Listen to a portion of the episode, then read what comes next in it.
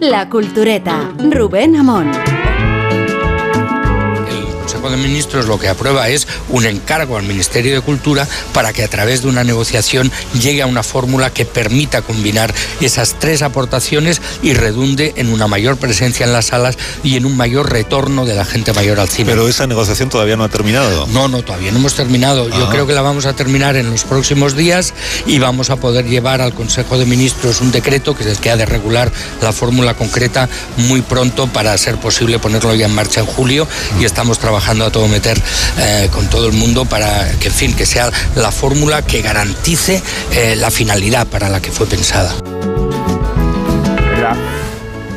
La, finalidad para la que fue pensada. Estamos hablando de la medida que Pedro Sánchez anunció hace unos días en Puerto Llano, ciudad que no tiene cine, y allí se anunció que los martes, los martes, eh, los espectadores mayores de 65 años podrían tener acceso a un precio de 2 euros para acceder a las películas que quisieran ver. Eh, digo que es Miguel Iceta, ¿y por qué lo ponemos? Pues porque esta mañana ha estado en el programa de Alsina, porque lo ha hecho en el lugar donde nos encontramos, que es en el Museo Sorolla de Madrid, donde repetimos nosotros Cultureta en diferido, estamos en diferido, de hecho la gente está visitando las magníficas instalaciones de este lugar y los cuadros que se alojan dentro, eh, porque estamos en el centenario de Sorolla.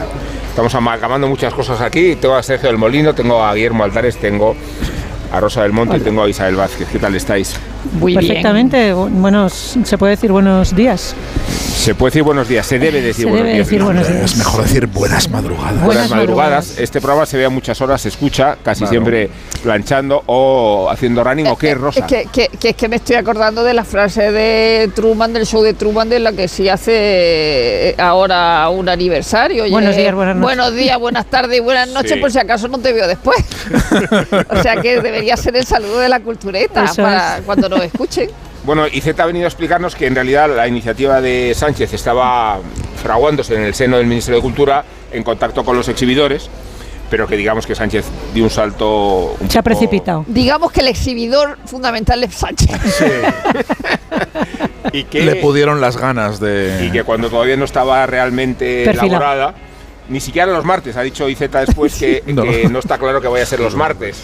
No está claro ni siquiera que vaya a ser, en general.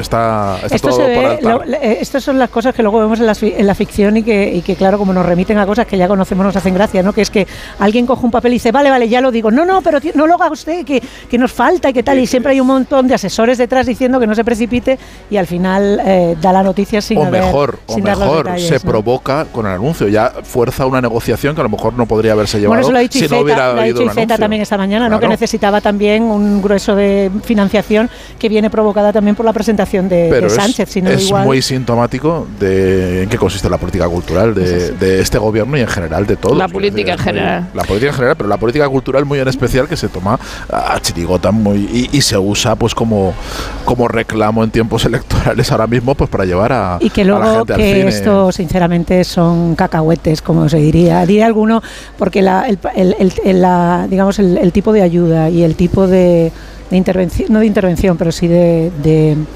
apoyo que necesita el cine español no pasa por rebajar el dinero de la, de la entrada. Los exhibidores estaban muy contentos. ¿eh? Los exhibidores han, han recibido, están encantados con, con la media. Lo que pasa es que es un público que ya va al cine.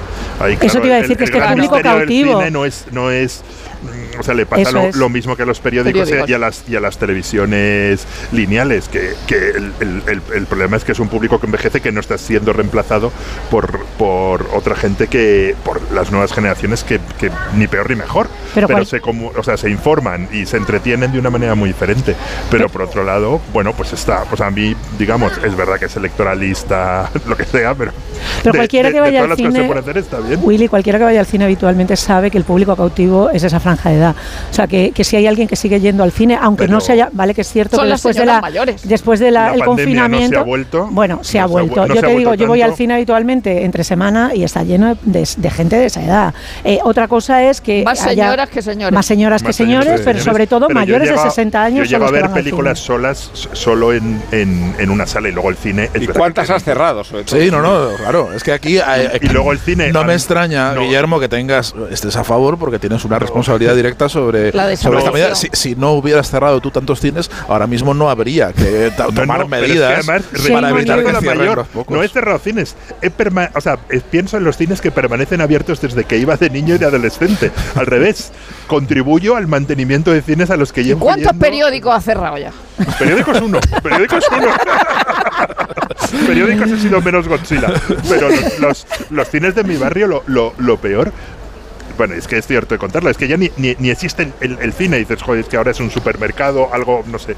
pero el Palafox sí, Pero, es verdad que, el, cine no es caro, pero si se compara con, si se compara con lo que representa no es caro con respecto a otras actividades. Eh, pero si se compara con lo que cuesta un abono a una, a una plataforma es, claro, de repente dices, joder, pues por lo que pago una entrada, me abono a dos plataformas o una plataforma durante. sí, pero quiero decir, el cine, el cine es caro, eh, eh, como todo, eh, comparado con, con, lo que se cobra y con el dinero que tienes al alcance de la mano. Es evidente que una persona que, que tenga 60 años le parece que el, cine es extraordinariamente caro y sin embargo sigue yendo y sigue aprovechando los descuentos. Claro, en la ópera y el sin duda. lo, que quería decir es que, cual, el teatro. Claro, por no ser sí. por no ser demasiado negativo con el tema de la medida cualquier medida, bienvenida sea, sin duda. Pero hace falta muchísimo pues yo no yo no sé hace si cualquier medida bienvenida sea, sobre todo cuando, cuando, se, cuando se modulan en, estas circunstancias. A ver, la compra de votos en Melilla, eh, ¿a cuánto estaba cotizado el, voto en el escándalo de Melilla? Eh, 50, 150, alrededor de 150. 150 es las mejores localidades. Claro,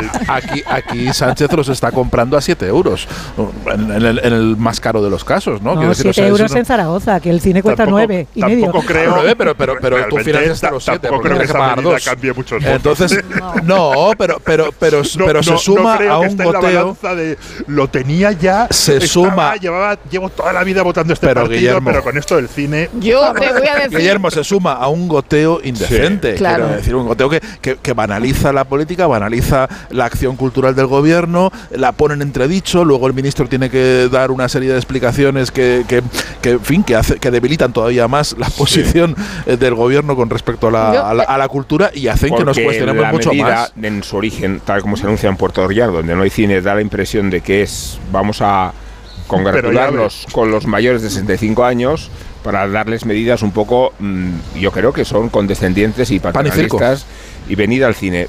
Y eso precipita después el debate de la angustia de los exhibidores, que es un debate legítimo. Había un reportaje de Berlinchón en el país que mencionaba la situación de los cines, que desde la pandemia en adelante no se ha recuperado, que va un 40% más de lo que venía yendo en los últimos meses y que había dos soluciones para el porvenir de los cines, la tarifa plana o los cines de barrio, que empezaban a funcionar como con cierta... Es que además las exhibiciones, el, de, el Embajadores está, es, buen ejemplo, el fenómeno en, en, Barcelona, son cines que lo que están haciendo es recuperar además y restaurar, eh, exhibir clásicos restaurados y eso anima a la gente, más que el, riesgo de gastarte nueve euros en una película que no sabes si te va a gustar, la garantía de volver a ver, de volver, de vivir eh, de nuevo la, emoción. Que, lo que el viento se llevó en, pantalla grande, ¿no? Bueno, Apocalipsis Now se estrenó en Barcelona la semana pero, a ver, el, el, asunto. A mí lo que, entre las muchas cosas que me incomodan de esta, de, esta banalización, eh, tiene que ver que creo que, que nos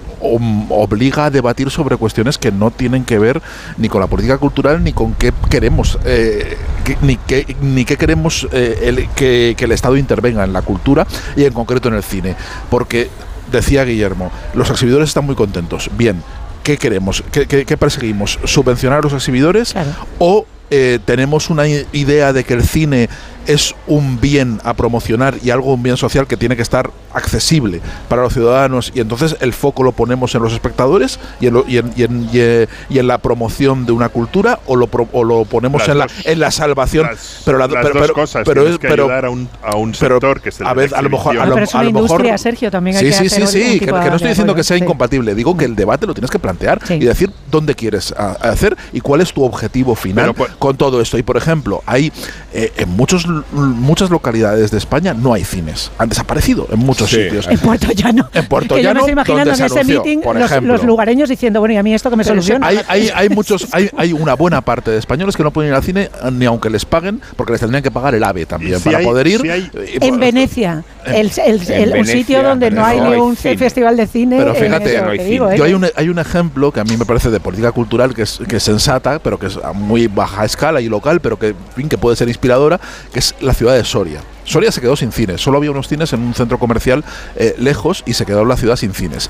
El ayuntamiento eh, quizá eh, sobrepasándose sus competencias, lo que hizo fue recuperar, restaurar unos antiguos cines que había en el, en, el, en el corazón de la ciudad, hacerse empresario de cine, son unos cines públicos, una empresa pública que está en el mercado, los cines del mercado, y hacer una programación eh, con esa empresa pública, una programación que no eh, está destinada a ser comercial y que programa cine independiente, que programa, o sea, en Soria puedes ver unas películas que la gente de ciudades más grandes no, no tiene acceso porque no tiene cines de arte y ensayo, lo que antes se llamaba de, arte y ensayo, y ese circuito independiente, ¿no? Y sin embargo en Soria tiene una programación exquisita porque alguien la, la promociona y se está creando una cultura cinéfila promocionada por el poder. Eso es política cultural. Pero es que arte, los que eran los cines de, arte y ensayo, que es lo que se está, en gran medida lo que se está recuperando ahora, y el ejemplo de Venecia es, es eh, paradigmático en el sentido de que esto es un, digamos, un cambio de ciclo global, lo hemos hablado mil veces, la desaparición de los cines no, corre, no, no responde a una mala política eh, por parte de España o a un comportamiento propio de los españoles. Es, evidentemente es,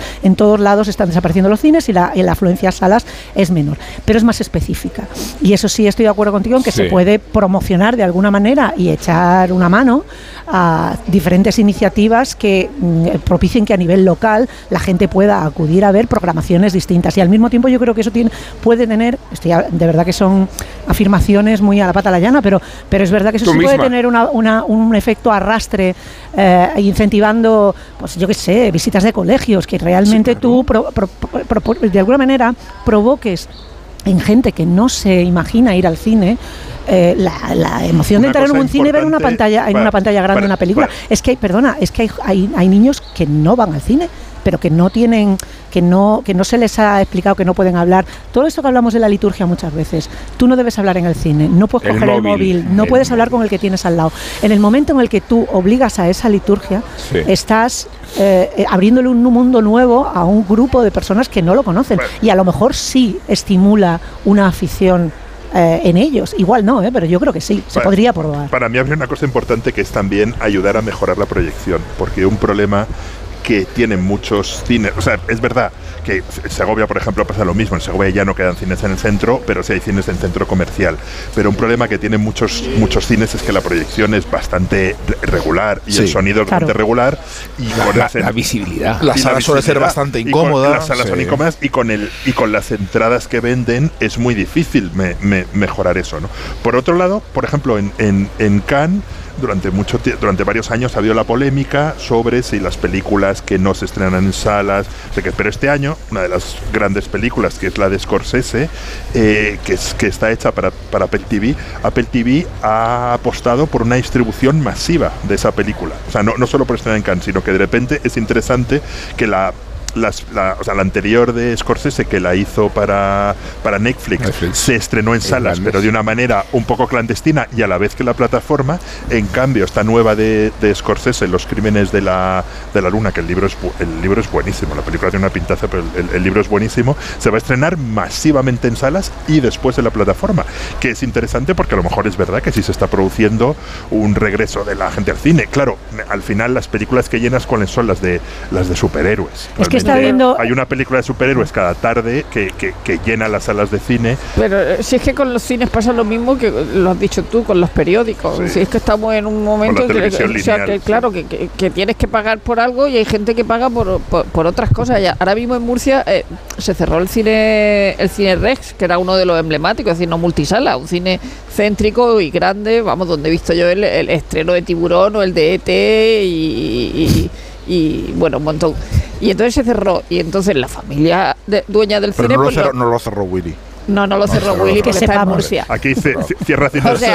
desgraciadamente cierra cines. Ojalá solo yo cerrase cines. Se cierra el cine antes de la pandemia. En la pandemia, ¿no? Y luego la familia eh, propietaria quiere venderlo. pero para venderlo necesita del ayuntamiento el cambio de eh, uso del, del edificio. Y entonces monta una plataforma para protestar y para salvar el cine red. Pero claro, ¿dónde está el dinero para salvar el cine red? Es decir, el ayuntamiento lo tiene paralizado el, el, el cambio de, de, uso. Pero claro, eh, la familia no, quiere venderlo, es decir, y, y, y los usuarios que, que, que, nos gusta que esté que exista el cine rec, pues no vamos a poner el dinero. Es decir, que claro. ¿quién va a venir? Lo que claro. era poner claro. el dinero para, para, salvar el cine Te voy a poner otro ejemplo muy parecido que pasó en Zaragoza. Cerraron hace unos años los cines elíseos que estaban en el centro de la plaza Paraíso, eran unos cines eh, modernistas de, de, de, antes de la guerra, un, un, cine maravilloso, estupendo, que estaba incrustado en la memoria sentimental de toda, de toda la ciudad. Y llevaban muchísimo tiempo cerrados, muchísimo tiempo. Y eh, hubo muchas iniciativas y mucha presión ciudadana para que o el gobierno de Aragón o el ayuntamiento comprase ese local, que era carísimo, un local en el centro de la ciudad, enorme, que, que los dueños pues vendían a precio de, de, oro, para que hicieran ahí una filmoteca o un centro cultural o algo, ¿no? ¿Qué ha acabado siendo? McDonald's. Claro, y cuando hay un McDonald's, la gente. McDonald's. Claro, la gente se, se, se, se abría la, la, la, el pecho y demás. Pero claro, la mayoría de la gente que se manifestaba y que se abría el pecho no iba al cine Elíseos. Quiero decir, era, una, claro. era un recuerdo de su infancia, de su juventud, sí. pero llevaba sin ir al cine Elíseos pues media pero vida. Quiero decir, no manera, tampoco, digo, si hubierais ido, ahora no sería un McDonald's. En, el, decir, no, no, nos, el, vamos. Eh, en Madrid, el cine que estaba cerca de mi casa, eh, que lo, lo, cerrar, lo han cerrado también, eh, y van a poner un, un, un, Mercadona y creo que me estoy velarrizando. O sea, si pienso en ello, me, me, me velarizo. me vela, el, cine, Mercadona? El cine, de mi, el cine de mi pueblo de Valencia eh, eh, se convirtió en un Mercadona. El cine, sí, sí, y tenía todo pues forma este, de. Recordaréis. Pues, el cine Menacho se convirtió en un Zara. Sobre todo Rosa y, y, Sergio, que hace una semana estábamos en el Biopark mm. de Valencia.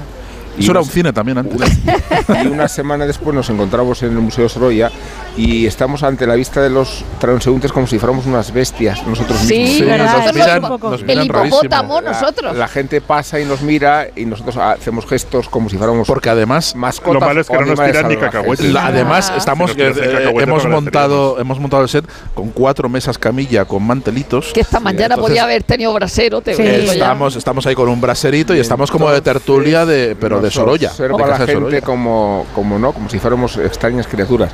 Hagamos alguna alusión a nuestra sí. presencia aquí, hagamos alusión a las memorias de Willy, cuyos años de estudiante sí, transcurrieron a la sombra de la pérgola que venía, nos, venía de este jardín. Hay un banco que lleva el nombre de Guillermo Altari. Es, es, es, uno de los, es que Oye, podía ser como en Londres. Como en Londres ponerle el nombre. ¿no? Hagamos alusiones a este Es uno lugar. de los jardines, es el, el, jardín del Museo Sorolla es uno de los lugares más bonitos de Madrid, diseñado por el propio Sorolla con unos magnolios, unos árboles preciosos.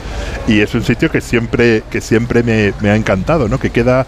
Eh, ¿Os acordáis que cuando el planeta elegí Riña de Gatos como mi novela favorita del planeta y una de mis novelas favoritas de siempre? la verdad, y describe ese Madrid de caserones que ha ido desapareciendo y que se han ido, o sea, la, toda la castellana era así, toda esta claro, zona era así. sí. Aquí quedan tres, eh, aquí quedan tres todavía, uno que, que, durante mucho tiempo creo que fue la embajada de Haití o algo así, ahora es un centro estético, este, pero claro, hay un momento, esto te permite y, y, imaginarte de cómo fue este Madrid antes de la, de la guerra civil, que el campo estaba ahí, realmente caminabas un poco, todo llegabas, era todo y, llegabas al, al, al campo. Hasta donde alcanza tu ¿Os, habe, ¿Os habéis pasado la mañana lamentándoos de la cantidad de edificios que hay alrededor no, que no. limitan la, la, entrada de la luz. Pero eso hace, buscando, eh, pero eso hace Sorolla, que en el verano esta umbría sea eso maravillosa. Sí, esta umbría muy bonito. Muy bonito, muy bonito, jardín umbrío. Pero es cierto que malogra el propósito del propio Sorolla al convertir la pérgola en lugar sé. de la entrada de la luz. Aquí lo que entra es la sombra. Sí. Bueno, dentro de que hemos pasado una mañana extraordinaria visitando. Ahora sí. se empieza a estar bien, ¿eh?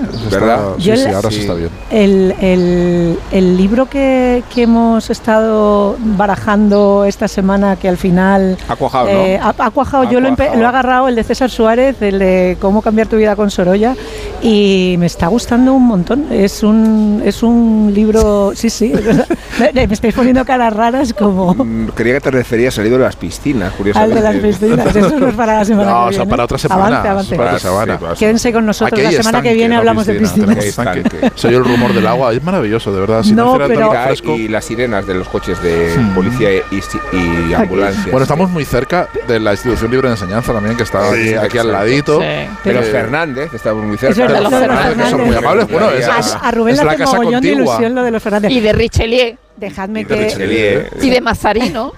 y de Mazarino. Que era el cuartel general de los nazis en, en, Madrid. Un, respeto. Un respeto. Un respeto. sí, me enteré el otro día. Mazarino era el cuartel general de los nazis en Madrid. Sí, Mazarino, que no era el, llamado Mazarino, pero el local.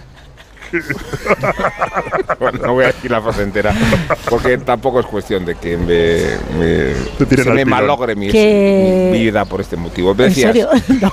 No, que el libro, el libro está, está muy bien, lo recomiendo mucho, el de César Suárez, el de cómo, eh, cómo, es, cómo sobrevivir, no, cómo cambiar tu vida con, con Sorolla. Es que si es parte de una serie, de una colección de cómo cambiar tu vida con, hay uno con, con Toro, con varios escritores y con cosas que imita un poco la estructura de un libro de autoayuda para contar la biografía de Y es divertidísimo. Es un formato rarísimo que cuesta entender qué narices me quieren contar aquí, pero sí, está, está muy bien. Yo le reprocho un poco eh, el exceso de de, su, no, de su posición de poner cosas en boca de Sorolla que nunca Tú precisamente. Sí, se lo reprocho, se lo reprocho. Sí, porque se lo pones. Por hacer una novela. Porque cuentas, porque, porque se supone que estás contando un perfil, una biografía. No, está súper ficcionado, está muy ficcionado, pero es parte de la diversión también. De repente, eh, tampoco engaña. De repente, a partir de o poner el pensamiento. Eso, no más que eso, el pensamiento. el pensamiento. ¿Qué pensaría? Entonces pone el pensamiento eh, formulado. En, formulado en. Pero es divertido cómo arranca con una anécdota eh, profundamente visual. O sea, es como en un momento concreto y a partir de ahí abre cuadro a, la situación. Pues empieza, por ejemplo, con la destrucción de la muralla en Valencia, cuando está el niño lloró, Sorolla llorando porque los, los, las detonaciones le despiertan y es un bebé. Eh, pues ese tipo de, anécdotas lo hace muy atractivo y sobre todo que va a partir de a trocitos y, a, y con conclusiones que parecen casi casi moralejas que, te, que eso que te ayudan a, en realidad no te ayudan, en, realidad parece casi una broma la conclusión de cada capítulo, como diciendo, bueno, voy a cerrarlo de alguna forma. Pero me parece muy divertido, una, una manera muy, muy divertida. Son como las moralejas, las moralejas de la columna de Marta García ayer en, a las 7 de la mañana. la, primera, de la, mañana. Decíamos esta mañana viendo el museo que la peculiaridad que tiene legar al Estado este lugar es que solo ya legó su casa y su museo a la vez totalmente convendiado ya, ¿no? O sea, canonizado todo su, su, mujer tenía. Y eso y eso ha ayudado a que este a que este museo sobreviva a la a la enfermedad de las museizaciones.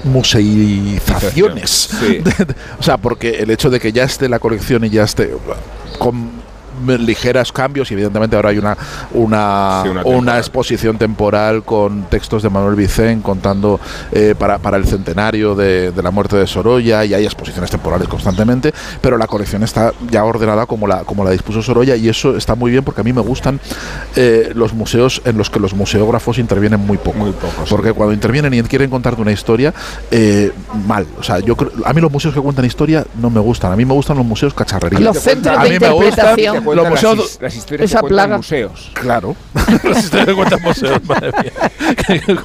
no, pero me gusta, me gusta que sean cacharrería, que entres y que esté todo como el antiguo museo egipcio. ¿Cuántos trastos tienen aquí? Y que haya mucho que ver, que te abrume un poco, que digas, pero si no tengo yo día para ver tanto cuadro. Eso, eso a mí me gusta. los museos de mil puntas de, de, Me encanta. Y hay museo, mira, los, museos de vitrinas enteras llenas de ¿Cómo se llama el museo? El museo donde está el cuadro de Inocencio 10 que, gusta. que es un, es un museo imposible de ver porque están, tiene cuadros hasta en el techo y está todo forrado de cuadros. Pasa en la capilla Sistina también. Pasa en la capilla, pero ahí tienes, dice, la parte de Bruegel, hay como 800 Bruegel, dice, ya no sé qué, qué mirar. Es un cuadro de Bruegel que es una imagen de Nápoles que parece Escandinavia, me encanta ese cuadro. Eh, decías Inocencio X, es que está aquí eh, la, fotografía de la reproducción del cuadro de Velázquez. En blanco y negro, que da un poco de cosica de ver, ¿verdad? Parece una cosa como de cuatro de estudiante. Yo me lo llevaría, ese, a mi casa. Te lo llevarías a tu casa, ¿no? Sí. El original. Pero no necesariamente hoy porque... No, no, y la copia esta, pero sí. La copia. Eso pasaba con una, una, señora en la playa. Una portada de pueblo, creo que hizo Sorolla también, que daba como impresión ver a Sorolla en blanco y negro. Era como... no, no le luce nada. El y negro la foto de Alfonso recién fallecido solo ya en Cercedilla y la máscara mortuoria de Bellure. Así que recomendamos a nuestros oyentes. O tiene que tener. y la esquela. quería decir ultramar y lo digo ahora, eh, oyentes de ultramar también que vengan a... Qué bonito. claro. Y entre tanto vamos a escuchar a Nacho Ibernón, ¿eh? porque nos hace el favor, gracias Nacho, de vaciar el abarrotado buzón de sugerencias de los oyentes culturetas, que son muchas y muy exigentes. Buenas tardes, buenas noches. El defensor del oyente de Onda Cero me pasa algunos mensajes que parece están llegando al buzón de quejas. Vamos a ver. Mari Carmen de Murcia se queja de que mis críticas escarban demasiado en temas populares. De nivel medio o medio bajo, dice la señora, ya que según ella desentonan con el elevado corpus temático que adorna el resto del programa. Menciona como ejemplos mis monográficos dedicados en las últimas semanas a la zarzuela, a las newsletters o a Meryl Streep el viernes pasado. Bueno, vale. Para compensarlo, esta semana apunto un poco más arriba, Mari Carmen. Me enfoco en las élites culturales como tú, ¿vale? Y voy a destacar la gran en premium de la semana. La sirenita. Va a haber muchísima gente que vaya a verla por la inmensa polémica de la sirenita mulata y otra mucha por la extraordinaria factura de producción que traslada asombrosamente al mundo real los inolvidables trazos del dibujo Disney. Otros como yo van a ir al cine porque se piensan que es Halle Berry la protagonista, no Halle Bailey. O por Bardem en Tritonao, por ejemplo, que también tiene su punto, la verdad. Porque es que es un rollo muy diferente y como bastante más activo al Bardem marítimo que se hizo Javi en Mar Adentro. Era otro rollo eso, claro.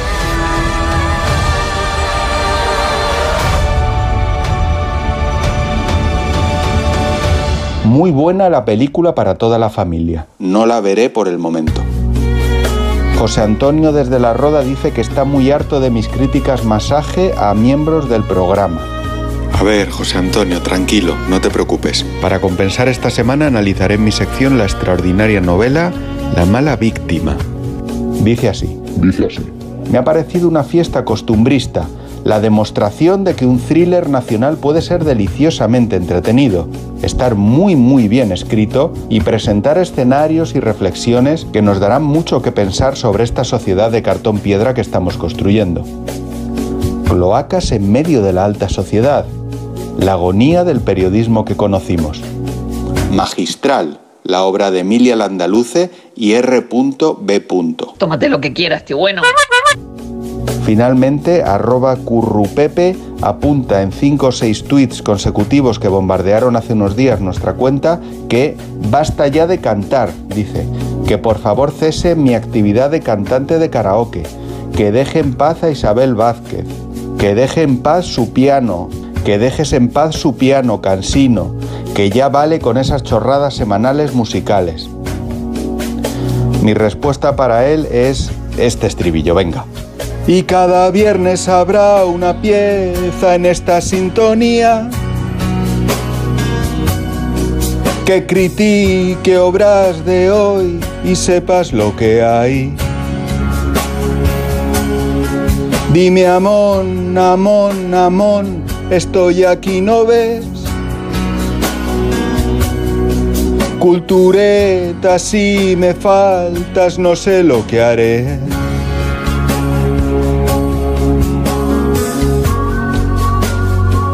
Todos. La la la la. Vamos, venga, os la sabéis. La la la la la la la la. Tómate algo. Tío bueno. En Onda Cero, La Cultureta. Entonces, ¿cómo quieres que te lo corte? Pues mira, quiero el flequillo cortito, cortito y muy marcado. La melena por encima del hombro y lisa, lisa, lisa. Y también me tiñes de negro azabache. Y ya puestos, me maquillas el contorno de los ojos así, a lo egipcio. Mm, vamos, un look como el de Cleopatra. Eso es, como el tuyo. Nuevo Rasca Cleopatra de la 11, con premios de hasta 100.000 euros y mucha diversión. El Rasca Cleopatra está de moda. A todos los que jugáis a la 11, bien jugado. Juega responsablemente y solo si eres mayor de edad. Alquiler, acción de alquilar, negocio por el que se cede una cosa a una persona durante un tiempo a cambio de una rentabilidad. Seguro, objetivo, es cierto, libre y exento de todo peligro o riesgo. Si piensas en alquilar, ya sabes, alquiler seguro. Llama ahora al 910-775-775. Alquiler seguro. Protección a propietarios. La Cultureta, Rubén Amón, Onda Cero.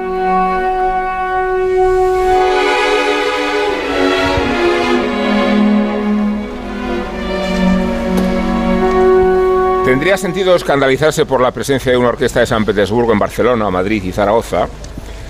Tendría sentido si no fuera porque España ha multiplicado por tres la dependencia del gas ruso desde el inicio de la guerra de Ucrania.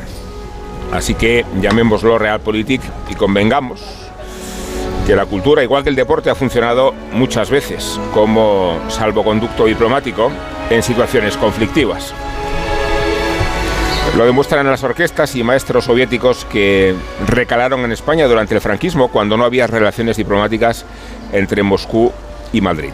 Rodesbensky y Sveldanov dirigieron la orquesta de Radio Televisión Española en los años 65 y 66, del mismo modo que la gira del ballet Moiseyev repercutió en la crónica del nodo mediados los años 60.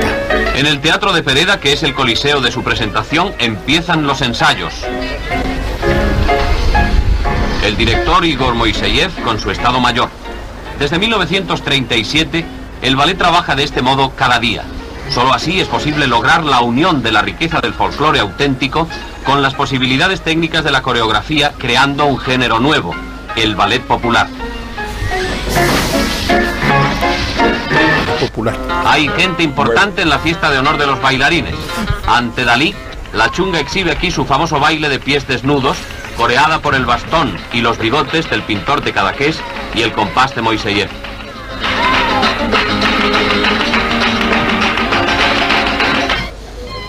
En Barcelona hay expectación para verles actuar en el Gran Teatro del Liceo. Dicen los rusos que su elegantísima sala les recuerda mucho la del Teatro Bolshoi de Moscú. En el escenario se desarrollan las danzas de la primavera de Ucrania,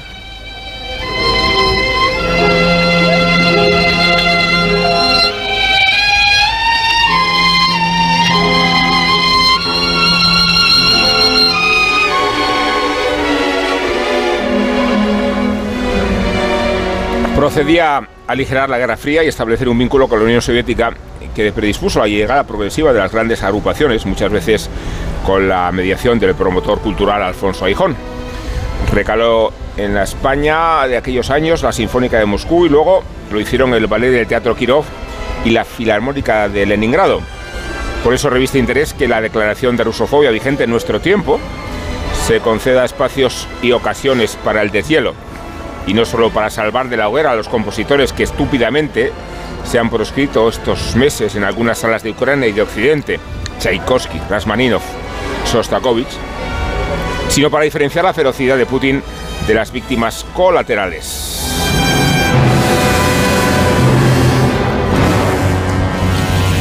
Podría ser el caso de Música Eterna, una orquesta asombrosa, cuya itinerancia congénita tanto evoca su nacimiento en Siberia, en 2004, como su transformación después en la antigua Molotov, en Perm.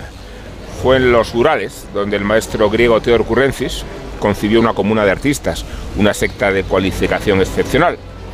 Convertido en gurú o en chamán, este maestro griego ha demostrado en la gira española hasta qué extremo una orquesta puede llegar a convertirse en una prolongación personal del cuerpo, de las ideas, de los conceptos, de los misterios. Ya lo demostró grabando la trilogía de Mozart y da Ponte, como lo hizo dirigiendo la patética de Tchaikovsky que estamos escuchando.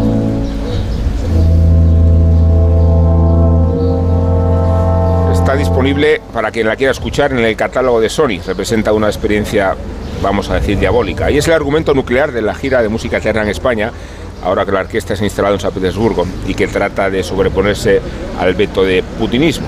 El mayor problema de tolerancia consiste en que el principal patrocinador de música eterna es un banco ruso cercano al zar y proscrito en la lista negra de la Unión Europea. Es la razón por la que algunos teatros y auditorios occidentales se han negado a contratarla. El embajador ucraniano en Austria, por ejemplo, consiguió malograr un concierto previsto en Viena, pero es una buena noticia que una institución privada española, la Filarmónica, haya abierto una grieta en el cordón sanitario y nos haya permitido un camino de éxtasis. Por el viaje iniciático de la metamorfosis de Strauss, y por la experiencia escandalosa, en el mejor sentido, de escuchar la patética en estas condiciones.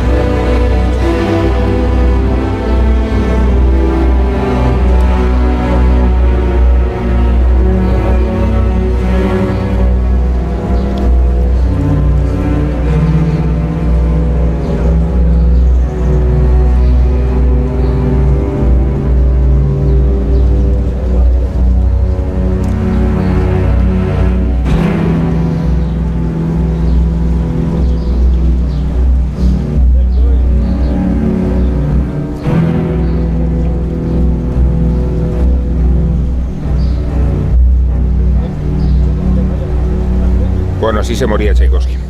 Fue su última hora, la terminó antes de, expirar. Y así expira la Sinfonía Sexta de Tchaikovsky. Hablábamos de esta idea, ¿no? De por qué existe la hipocresía cuando se trata de asuntos culturales y cuántas veces la cultura ha servido como vehículo para el deshielo, ¿no? ¿Cómo lo veis? De hecho, la primera vez que se escuchó Sostakovich en España, creo que fue en el 57, cuando vino la Filarmónica de Dresden en un, en un viaje que yo pido desde aquí de verdad financiación para hacer esta película porque es eh, un delirio de Azcona.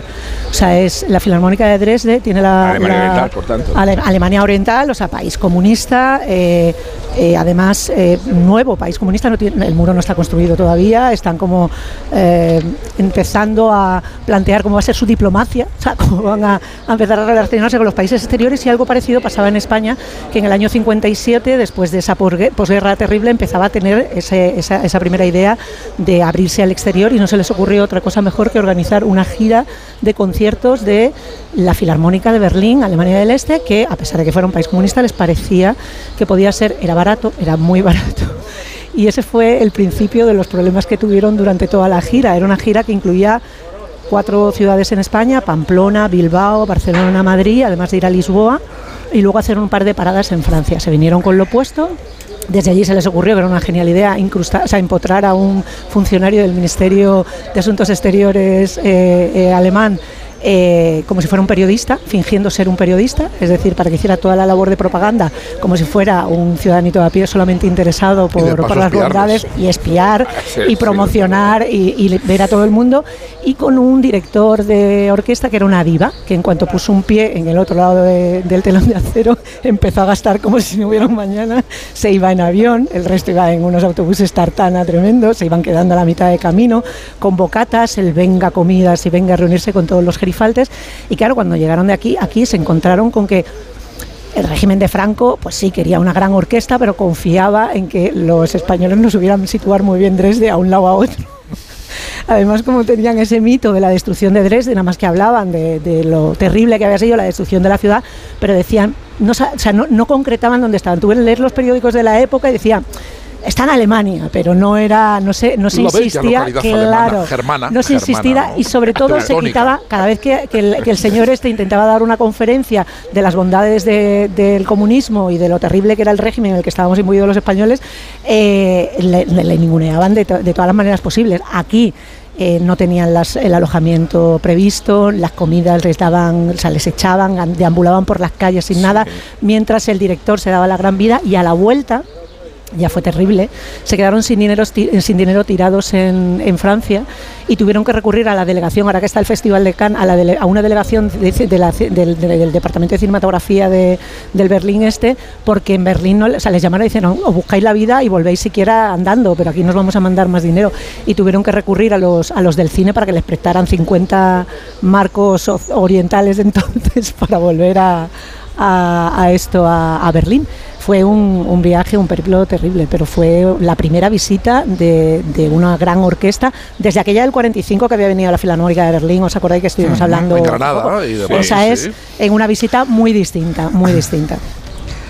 Hay una cosa que quizá no debería nombrar, pero eh, el, eh, a, lo mejor Rubén me echa de aquí así con una pata muy gorda. Te arrojo al Me arrojas. A ver y es eh, el, factor político y diplomático del Festival de Eurovisión. Claro. Eh, es verdad que acordémonos del año pasado cuando gana Ucrania de, robo robo ya ya ya pero bueno robo esto eso estaba ganado que, esto, estos son eh, ¿Para quién? la habíamos ganado nosotros eso que, la cultureta estábamos la había ganado Chanel el año pasado Eurovisión bueno, bueno, lo que quiero a donde quiero ir es al, concepto del, del poder blando ese soft power de Joseph Nye que acudió en 1990. Eh, esa capacidad de un país de influir eh, en otros países sin necesidad de, echarle, de echarle los tanques.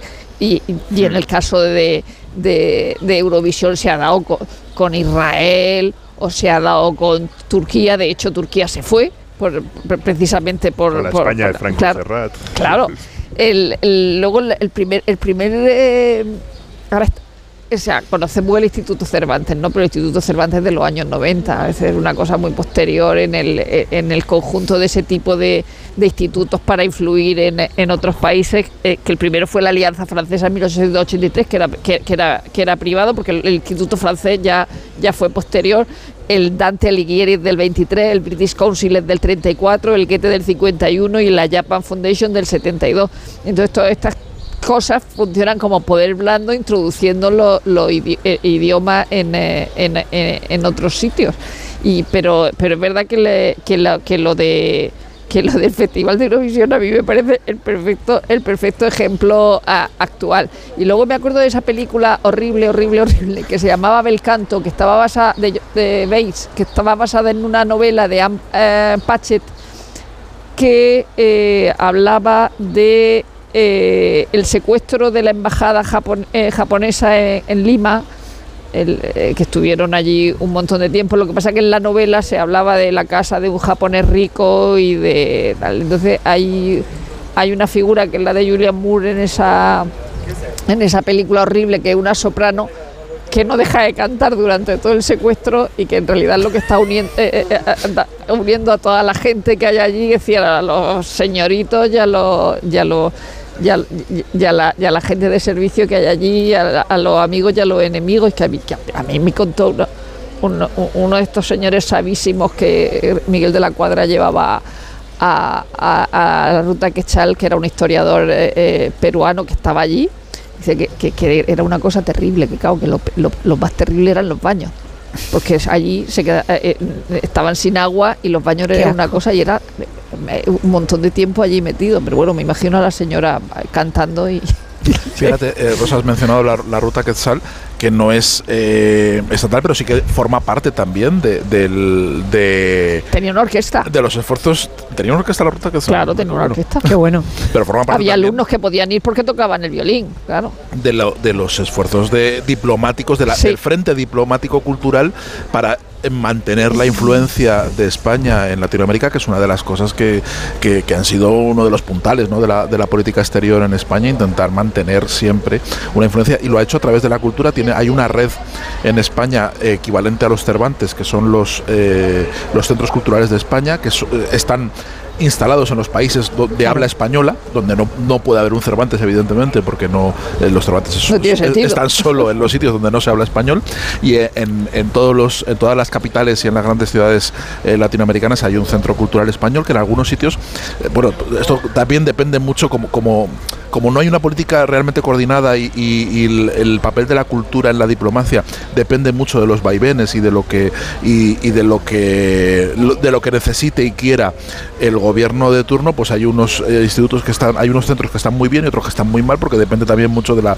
de la buena voluntad y de la y de la implicación de quienes de, quienes lo dirigen, pero en algunos lugares como en Lima o como en Montevideo son eh, instituciones culturales de primer orden que influyen mucho en la agenda y en la vida de, la vida cotidiana de, eh, cultural de esas capitales y son instituciones que vienen eh, lideradas directamente por exteriores. no, no, pertenecen al Ministerio de Cultura, pertenecen eh, al Ministerio de Exteriores igual que el Instituto Cervantes, forman parte de la diplomacia y de hecho el director del Cervantes de una capital, eh, de cualquier capital, forma parte del, del séquito diplomático y van a las cenas junto al embajador y al, y, al agregado cultural, que por otra parte los agregados culturales tienen también una tradición de ser los espías, habitualmente. decir, ¿Para qué quiere un agregado cultural? Pues un agregado cultural es el señor que espía, es el señor que está por las cenas, conoce a todo el mundo, espía. Y corresponsales de prensa, ¿eh? Y corresponsales de prensa también, pero claro, ahí hay una cosa más, más especial, ¿no? El agregado cultural, como además están todos los ajos, están todas las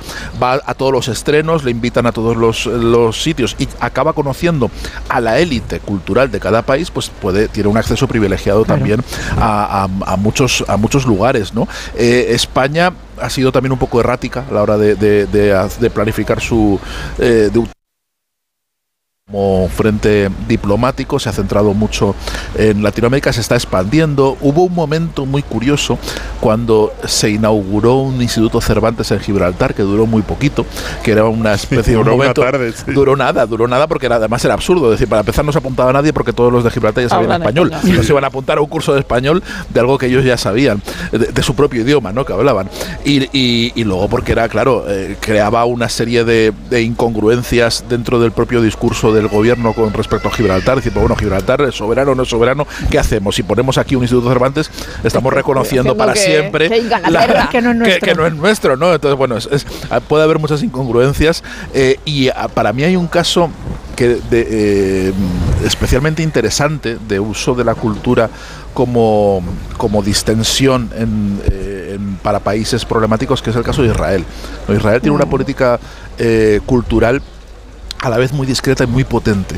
En, España, en Madrid, tienen la Casa Sefarad, que es el equivalente al, a un Instituto Cervantes, eh, que, ni, que no lleva el nombre de Israel, no se ve. pasa como con las selecciones. Pero la Casa Sefarad es española, ¿eh? La, Casa Sefarad, La Casa Sefarad es española solo, sí. no es, tiene mucha relación, con, tiene relación Israel, con Israel. Pero tiene, mucha relación con Israel, pero la, dirige un diplomático. Pero forma parte del, esfuerzo de, Israel, quiero decir. O sea, hay una, una, una vinculación. Se, coordina mucho con la, con la embajada, pero es un poco como la Casa Árabe o la Casa Asia. Pero, forma parte de los acuerdos, de los acuerdos. Depende de exteriores que supongo que tendrá algún acuerdo con, acuerdos con, Israel. pero pasa, pero evidentemente además hay mucha programación y mucha eh, y mucha promoción de evidentemente del legado judío español. Eh, pero es un intento eh, sutil y a veces muchas veces infructuoso de intentar que, el, que el Estado de Israel gane buena prensa dentro del mundo cultural cuando eh, dentro de toda la cultura occidental es un país denostado, evidentemente, ¿no? Y, le cuesta mucho meter cuña ahí, intentar buscar los discursos y siempre tira de memoria, siempre tira de, discursos que tienen mucho que ver con los países donde, donde está. Y es, es, muy interesante ver cómo fracasa una y otra vez a esa propósito de eso, me cuelo un momentillo, eh, Willy, que, que, estás ahí a, punto de, entrar solamente porque me, me no, porque, ah, porque por lo que estaba diciendo Sergio y a propósito de lo del fracaso, ayer estuve viendo a propósito de esto, echándole un vistazo a Knowledge is the Beginning, que es el documental que se hizo de la Divan Orquestra, de la Eastern Western Divan, Orquestra de, de Barenboim y Said en 2005. Mira, en 2005 trae el libro eh, Sergio. Y es descorazonador ver cómo esa que fue las primeras eh, iniciativas, porque la iniciativa empieza en el 99, pero esta es la de 2005 cuando fueron a tocar a, Cisjordania, la ilusión y el impulso que tiene todavía el proyecto, eh, ver con la distancia de 20 años el, eh, vamos, no, no, que eso fuera a terminar evidentemente con los conflictos, pero sí que hay una ilusión por parte de, o sea, por parte de los jóvenes en, y por parte de los promotores en que eso contribuyera de alguna manera al diálogo y el, y el, y el, verla, verlo con la distancia de 20 años, de verdad que era, es descorazonador, o sea, lo ves y yo lo veía con mogollón de tristeza, o sea, es como está peor que, está peor que nunca el tema. Solo un momentito hablar, ya que ha citado a Daniel Barenboim, que acaba de salir en acantilado eh, un conjunto de ensayos de Daniel Barenboim que se titula la, la, música despierta al tiempo, que son reflexiones que habla sobre, eh, bueno, en realidad sobre muchas cosas y sus obsesiones y, con la, la relación también de la cultura. En el país. Sí, o sea, son ensayos muy independientes que se pueden leer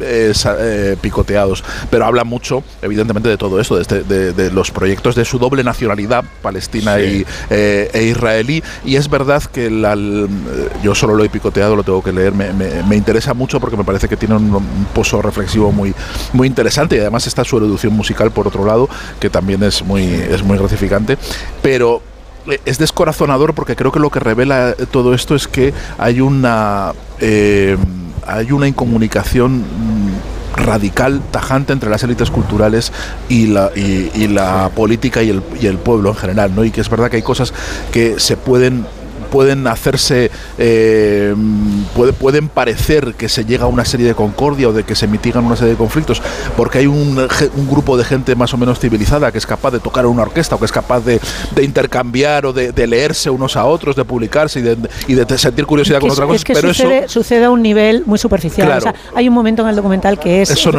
que es muy, muy, muy representativo, que están un violinista israelí y un libanés charlando de lo que ha sido encontrarse, establecer una una, una interlocución musical y de repente hablan de el israelí empieza a hablar de, yo creo que de aquí a tres años hay una posibilidad para la paz, y el libanés se levanta y dice, no quiero hablar de la paz, quiero hablar de música, y se cabrea. Entonces es como, ahí te das cuenta de que todo esto puede funcionar, pero lo, lo, lo transgresor, lo revolucionario termina el concierto y se acaba, todo. De hecho, hay una anécdota muy graciosa de un violinista que sobrevivió a Birkenau, Ibri Gillich, que criticaba estas operaciones de, de Barenboim intercediendo por el Yo no otro las critico, ¿eh? O sea, me no, parece no, maravilloso. No, lo decía él, decía él. Digo para, para recelar de quienes adoptan la posición arriesgada de jugar en los dos lados. Y decía que Barenboim era el mejor pianista palestino de todos los tiempos. es que este era el sarcasmo con el que Claro. se caricaturizaba eh, ese esfuerzo. De, de todos modos, la, la orquesta rusa es verdad que, que, que rozaba el, el- el- el larguero por la financiación, por no sé qué. Por otro lado, también es verdad que, que vengan, ha, ha habido justamente esta semana y, y por eso le, le an- an- anularon los conciertos en. Lo que en- estamos comprando más gas que nunca. Y Estamos financiando absolutamente todo. Pero O en cambio, pero en cambio hay una cosa muy muy interesante y mucho más estúpida que ha habido un pollo importante en el Pen Club de Nueva York y dimitió Masha Geshen, que es una de las mayores expertas en Putin, porque no dejaron hablar a, a- a dos escritores rusos que eran escritores rusos contra Putin. Y es como, hombre, aquí es como no es, es como la, la- la oposición a Franco, ¿no? Que, que no, no, no son todos los mismos. Es verdad que de, de diplomacia cultural, a mí hay un, un libro que, que me encanta, que no sé si se llamaría diplomacia cultural o no, que es la, la novela esta que escribió, bueno, la novela de no ficción, lo de Se escuchan las musas, Sí. que es el Mm. relato este precioso de Truman Capote de una gira de, de Porgy and Bess por la antigua Unión Soviética y, por, y, por, y por Leningrado eh, eh, muy pronto creo que es un libro de los lo, lo de aquí creo que es un libro de los años es una gira en los años en los años 50 que empieza con cómo están esperando los años incluso finales de los años 40 cómo están es- esperando los visados en Berlín en Berlín este para entrar ahí y toda la descripción de Leningrado y además con, con toda la mala leche de de, de Truman Capote porque dice que, que la orquesta es muy mala. Entonces, y entonces es verdad que a veces, claro, la diplomacia cultural se basa también en mandar cosas buenas, no solo en mandar por gambés, ¿no? Pero es, es, es, muy gracioso todo eso que decía Rosa del poder blando. Y luego para mí hay un ejemplo claro del, del poder blando, que ayer estuve leyendo un artículo de Miguel Ángel García Vega que lo explicaba muy bien, eh, un artículo hace unos 10 años, o sea que seguro que han cambiado cosas, que es el préstamo de cuadros, que es una Sí, cosa sí, sí. súper Mm. importante. Sí. Entonces Miguel Ángel García Vega daba muchos, que es un es- experto en arte que Sí, escribe, sí, sí, daba muchísimos ejemplos, por ejemplo, eh, como el Prado presta un huevo de cuadros para ir a Australia. Además, yo conocí a la persona que, viajó con ellos porque van, va un experto. Antes de que se abra el cuadro, entonces él, vas en el avión dentro con los, con los cuadros eh, y, te espera la, la policía a pie de pista. Claro, esto eran cuadros valiosísimos, ¿no? Y tiene que alguien que cuando se abre el, digamos, el cuadro tiene que haber alguien del Prado que certifique que ese cuadro está en perfecto estado y que se entrega una pieza en, en perfecto estado y que se tiene que volver en perfecto estado. ¿no? Y contaba muchos ejemplos, hay, hay uno muy, muy bonito por, por cercanía que es como eh, Italia presta un, un muy pronto, o sea, en 2013 presta un Caravaggio, la cena de Maus, a Croacia que es un país con el que ha tenido muchísimos problemas a lo largo de, la historia. De repente el, simbolismo de que uno de los que está en el museo de la galería de es que no me acuerdo cómo se llama está en Milán y, y realmente prestar ese Cambrera, es- es- es- es- ese, ese cuadro es súper importante ¿no? y, hay, y hay muchos ejemplos que con la pandemia se, se paró y ahora sí sigue habiendo ¿no? el enorme simbolismo de que un cuadro pues cuando vino Inocencio X al Inocencio 10, 10. Inocencio X al, al, al- al Prado, ¿no? O, sea, eh, hay O la Venus del de- espejo. O la Venus Claro. del espejo, que cuando hay, que, que- que cuando hay eh, eh, ejemplos enormes de lo que simboliza o sea, Mira, todo el, el símbolo de un est- cuadro. Estamos, estamos en, la, en la Casa Museo de Sorolla. Eso es verdad que además informal.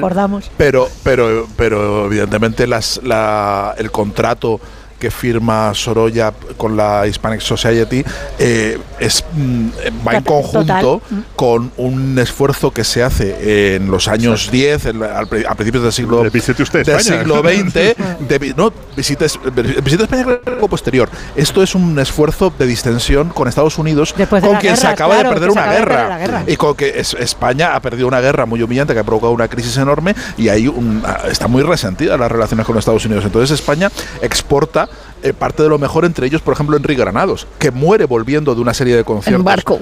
muere en un barco en, 1916, después de, presentar las Goyescas en, por Estados Unidos, y la, entrada por la Puerta Grande de Sorolla también en, Nueva York tiene hace mucho para eh, reconstituir el imaginario de España dentro de Estados Unidos y eso también aunque fue informal y un poco desordenado y no hubo un plan, no hubo nadie en, ni el conde de Romanones ni nadie que se sentara. la pasta, pero, pero, pero una cosa informal de Huntington, o sea, no, Alfonso XIII no dijo, venga, vamos a juntarnos y vamos a mandar aquí a, la gente. No, no, no, fue la sociedad civil la que mueve el mundo. En Estados Unidos, pero la diplomacia hizo Sorolla y, y, y Henry Granados probablemente hicieron mucho más por las relaciones entre España y Estados Unidos que todos los embajadores. En honor a la verdad, habría que decir también que Sorolla, sobre todo, lo que quería era ganar pasta. Entonces no quería la oportunidad. el tema de la promoción, el tema de la promoción cultural era completamente secundario. Que, ¿eh? forma parte de, un esfuerzo cultural seguramente inconsciente. Claro, inconsciente informal. las orquestas que venían en tiempos de Franco, o sea, tenían varias dificultades. La primera es salir porque el riesgo de fuga de alguno de los músicos. Y los ballets. Claro, que eso sigue ocurriendo con las orquestas cubanas. Sí, explica que hubiera mucho recelo en qué condiciones y quiénes. Y cuando faltaban músicos de determinadas familias, eh, los directores de orquesta tenían que hacer un esfuerzo pedagógico a las autoridades para decirle que una orquesta no puede salir sin fagots y no puede salir sin oboes, por mucho que los oboes y los fagots tengan riesgo de fuga. Luego llegaban vivían en condiciones de enorme precariedad. Contaban en los hoteles grandes donde venían las orquestas que se colapsaba la luz porque utilizaban infiernillos para cocinar, porque vivían en la total indigencia pese a visitar hoteles de lujo. Eso lo hacía Carmen Amaya en Nueva York también. Pues fíjate, Rosa, eh, luego estaba el comisario político que velaba porque nadie se escapara y cuando alguno se escapaba tenía que pagar hasta con su vida. Y en una gira de una orquesta rusa en Asturias, eh, se suicidó el, comisario político y la prensa local, exagerando lo que había pasado, llegó a contar que era violinista y que se suicidó con la cuerda del violín. No, no, no, qué melodramático, qué bonito. Me encanta eso.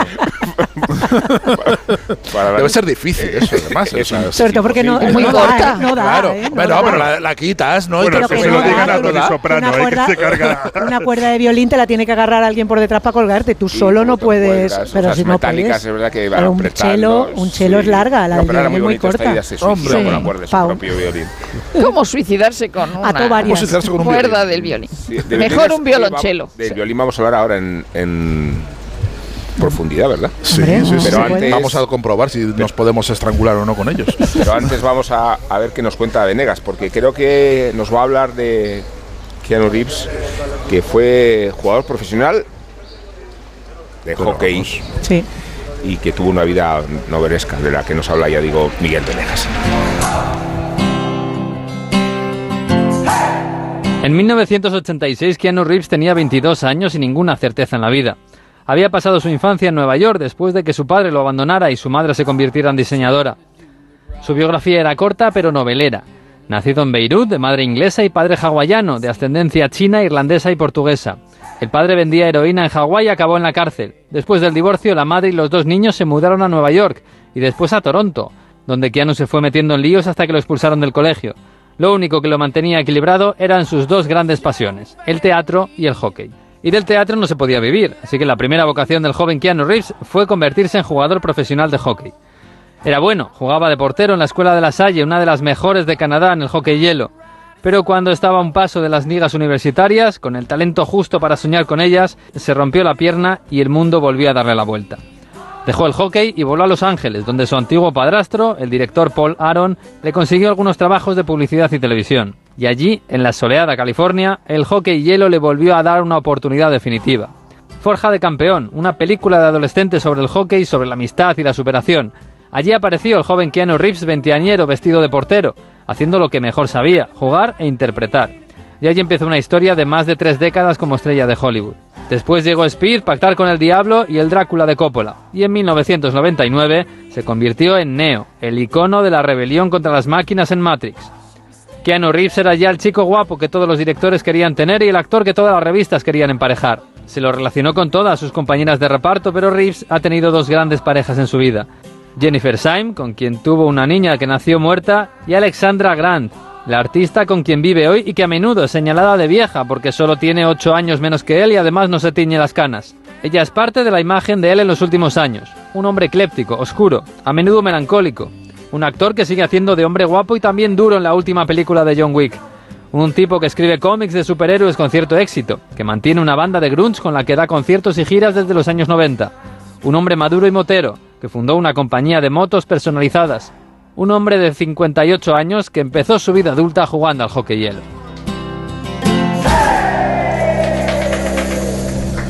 Me recuerdas un montón a alguien. Ya lo sé. Melena lisa negro azabache, ojos pintados de azul con efectos monkey eyes, el flequillo al egipcio, las tremitas. Me lo dicen siempre, que soy clavada a Cleopatra. Pues no, te iba a decir que eres clavada a mi pescadero. Nuevo Rasca Cleopatra de la 11, con premios de hasta 100.000 euros y mucha diversión. El Rasca Cleopatra está de moda. A todos los que jugáis a la 11, bien jugado. Juega responsablemente y solo si eres mayor de edad. En Onda Cero, La Cultureta, Rubén Amón. Empezaremos esta sección del programa con un pequeño ejercicio de escucha. Podríamos decir que lo que oyen ahora, debajo de mi voz, ya perdonarán, forma parte de la Biblia de un instrumento, el violín. Es la primera sonata para violín solo de Johann Sebastian Bach, junto a otras obras de Mozart, de Beethoven, de Tchaikovsky o de Brahms, conforma el repertorio que casi cualquier violinista que se precie conoce, estudia e interpreta. Y abajo lo estamos escuchando a iniciativa de la violinista británica Rachel Potter, que es una de las más destacadas violinistas actuales, dedicadas a lo que se denomina interpretación histórica o historicista. O sea, una intérprete que al mismo tiempo rebusca en los manuales, partituras y tratados de época, y que lo hace para conseguir que lo que se toca hoy se parezca lo más posible a lo que Bach concibió. Así que Rachel Potter no toca el violín, al que están acostumbrados. Para empezar, las cuerdas del instrumento no están hechas de nylon, ni de metal, ni de materiales sintéticos. Son de tripa de animal, como lo eran exactamente en el siglo XVI. Su afinación es más grave, entre otras cosas, porque son más delicadas y no soportan tanta tensión como las cuerdas modernas. Hasta el color de un foco en el escenario podría dilatarlas y podría romperlas.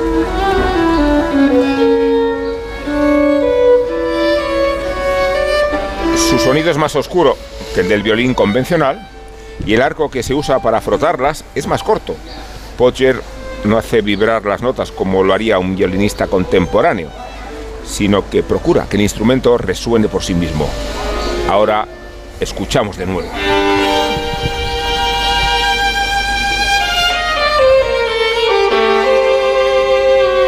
El mismo Bach, pero distinto intérprete. En este caso es Itzhak Perlman, en un violín como los que conocemos hoy en día. Las cuerdas, se nota, son de metal. La tapa es más gruesa, el arco es más largo. El mástil tiene un ángulo distinto y es capaz de soportar más fuerza. Es lo que permite al maestro Perlman vibrar las notas, sostenerlas, proyectarlas y atacarlas con fuerza. El resultado de todos estos cambios en el instrumento es un sonido más cantarín, más brillante, más ágil, más agudo, con el que hoy conocemos al rey de la familia de cuerda. Fue en época de Bach, durante los siglos XVII y XVIII, cuando el violín adquirió estas transformaciones cruciales en su historia, y la primavera de este instrumento ocurrió en una ciudad italiana a orillas del Po que se llama Cremona.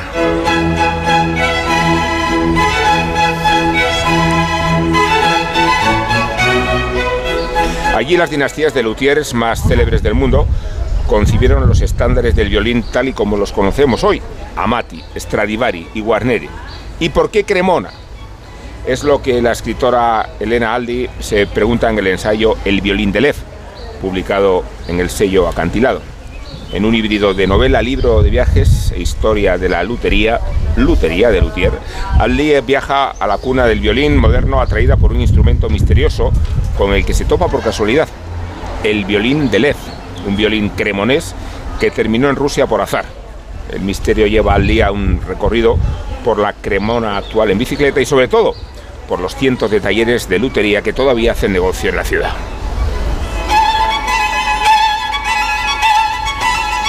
Pero ¿por qué Cremona, nos preguntábamos, quizá por encontrarse en un punto estratégico en el comercio de la madera de abeto necesaria para la fabricación de instrumentos, o porque los maestros de la ciudad tuvieron que aprender mucho y rápido debido a los encargos cada vez más numerosos de las cortes que querían ampliar sus orquestas, o quizá solo fue el azar, que quiso unir en la misma villa el taller del maestro Niccolo Amati y de su alumno más célebre, Antonio Stradivari.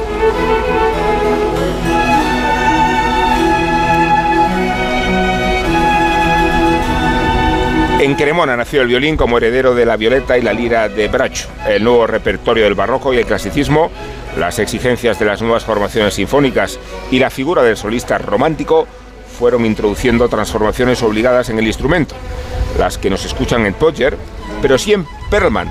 El sonido de los Stradivari, Guarneri y Amati todavía se conserva en una aura dorada y millonaria como la del misterioso violín de Lev, cuyo origen se propone encontrar la historia Elena Aldi en este ensayo del que vamos a hablar y de cuyos ejemplares tenemos aquí encima de la mesa unos cuantos, porque el libro nos ha gustado mucho y porque Sergio del Molino quiere introducirnos, porque lo tengo aquí a mi izquierda, no por otros motivos, para proceder a la ponencia introductoria.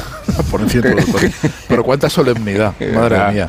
¿Qué te parece? No, pues estamos más campestres que solemnes, también te de decir. Estamos en un jardín que también parece italiano, parece de los que le gusta un poco Arena, Arena Atli, que es una, eh, una italianista, si existe eso, si existen los hispanistas, pues existirán las, los italianistas. Eh, y ya hablamos de ella hace unas temporadas, no sé cuándo, por un, con un libro que, que se titulaba El país donde florece el limonero, que hablaba de su especialidad, que son eh, los jardines, eh, la naturaleza, la botánica, y él hacía una historia, un libro de viajes y una historia de Italia a partir de la introducción de los cítricos de los limones. Era una historia preciosa, eh, de la que ella era muy experta, tanto de Italia como de, como de las plantas, no así de la música. La música ha entrado con, con, este, con este libro que le ha vuelto un poco melómana a partir del conocimiento que tuvo de un músico que conoció en Gales, que no era italiano, que estaba tocando un violín un poco raro, un poco uh, desastrado, pero que por lo visto sacaba una música eh, casi mefistofélica y, y, hmm. muy y muy erógena, en, en, por sí, lo se visto. Pusieron, la se amiga pusieron y ella... la amiga y ella que estaban viendo el concierto, se pusieron pues pues pues muy berracas, muy como de muy muy como muy de la corte de los Borgia. Berracas, se pusieron Me gustan las, me las metáforas delicadas. Se pusieron, pues se pusieron berracas. Bueno, pues, pues es que es, así es como Hombre, hay que expresarlo. Dijeron, pero si somos unas mujeres casadas,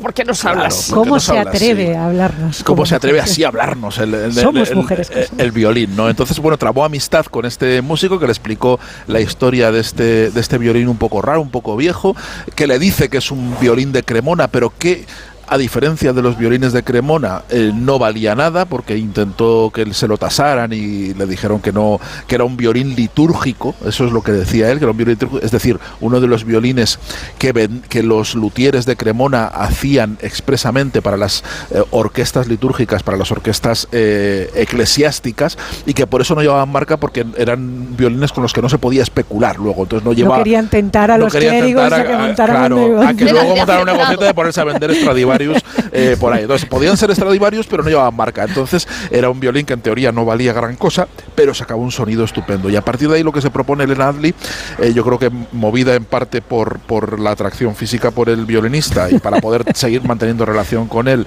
eh, con- buscándose una excusa. A ver, Hay una excusa retorcidísima, o sea, de escribir todo un libro y dedicar cara, varios ¿eh? años para poder. cara, porque le lleva, le lleva a viajar Le por muchos Rusia. libros. O sea, le ha gustado muchísimo el violinista. El violín, ya lo, ya lo hemos visto. Pues eh, se introduce en el mundo de los violines, aprovecha este objeto, eh, haciendo un libro muy bonito de los que de los que me gustan, un ensayo que me recuerda a veces en concepción a uno de mis libros favoritos de, de- de los últimos años, que es La liebre con ojos de ámbar, que, que Sí, en la cual reconstruye la historia. editorial, sí. Pero él de era Europa. ceramista, esta no sabe nada de Esta no violines, sabe nada de que es lo violines. maravilloso. que Aprende, todo a partir de ahí, no sabe nada de, de- ni de violines, ni de violinistas, Ni ni, de de, na- ni música. de nada. De nada, absolutamente nada. Es, es, es una tábula rasa, una Sí, tábula sí. rasa en la cual ella pues empieza a introducirse en ese mundo y se introduce pues pues pues la mar de bien y, y nos reconstruye a partir de con esa peripecia un poco policial de investigar qué diablos es ese violín de, de Lev, si realmente salió de Cremona, si estamos ante un Stradivarius O un, o un, o un violín maravilloso y valioso que a lo mejor ha pasado totalmente inadvertido, pues a partir de ahí nos va contando la historia de cómo surgen los violines en Cremona, eh, de, cómo se incorpora el violín eh, como instrumento fundamental de la, de la música a partir del, del, siglo XVI, XVII, ¿no? Y, y, cómo cambia la historia de la música, cómo cambia la historia de Europa, cómo configura las orquestas actuales eh, y nos enseña un montón de cosas interesantísimas de cómo se fabrican los violines y de dónde vienen, ¿no? de, de cómo sale la madera y cómo se explotaba la madera de los bosques del norte de Italia para poder fabricar esos violines que hoy sabemos además que, que, el sonido de, los Stradivarius y de aquellos de aquellos violines se debe a la madera especial, a, cómo crecieron los árboles en esa, época durante la pequeña edad de hielo y entonces es un sonido repetible. No se puede volver a hacer un Stradivarius, esos violines suenan como sí, durante La pequeña, durante la Yo creo que esa es una de las partes más bonitas del libro. A mí me, yo este, este, libro llegué por, por la autora, reconozco, me, me, interesa mucho el mundo de los violines, pero El país donde florece el limonero es uno de mis libros favoritos. Y, me, y llegué también, pues recuerdo una película que volví a ver anoche en una versión muy mala porque no está porque no tiene subtítulos, pero está en HBO que se llama El violín rojo. ¿No os acordáis de esa película tan bonita que cuenta la historia de un violín de, mm. Cremona y cómo va pasando eh, a lo, o sea, por, un, eh, por un compositor, luego llega la revolución cultural y todo gira en torno a la subasta de, ese, de ese violín? Y es una película que guardaba un, recuerdo muy bueno y es verdad que sigue siendo una buena película, aunque, aunque verla doblada. Entonces, a mí lo que me ocurre es que el violín de Lev me parece un MacGuffin me interesa mucho menos. de eh, hecho, no vamos a desvelar el final. No, no, Claro, me, me, parece un MacGuffin. conviene desentenderse un poco a, lo que cuenta. El viaje es, el, es, es lo interesante. Es, muy, es, es, muy bonito el, el, viaje. Es, precioso la parte que de los, los tipos que trabajan la madera, que están los que la cortan, que es un oficio durísimo en los Alpes, los, que la bajan, los que la bajan. Río abajo, los troncos. Los, que las bajan por la montaña y luego los que se suben en los troncos y van por el Po hasta, hasta, Cremona. muy poéticos. Que, que, me ha parecido una, una preciosidad. Y luego tiene una parte muy interesante que yo tengo, bueno, alguna vez de él, un amigo violinista, y me contaba una cosa bastante curiosa, que es eh, los violinistas ahora mismo, en la mayoría de los casos, eh, no son dueños de los violines con los que tocan. Sí, se los porque prestan. los prestan porque no se los podrían pagar. Especuladores. Claro, especuladores, porque los, e los, violines, o sea, dices, es uno de los pocos oficios donde el que ejerce el oficio, si tocas, y cada vez hay más orquestas que tocan con, con, violines de época, él, por ejemplo, mi, amigo Fabio, Fabio se, se, vuelve loco buscando las, las famosas eh,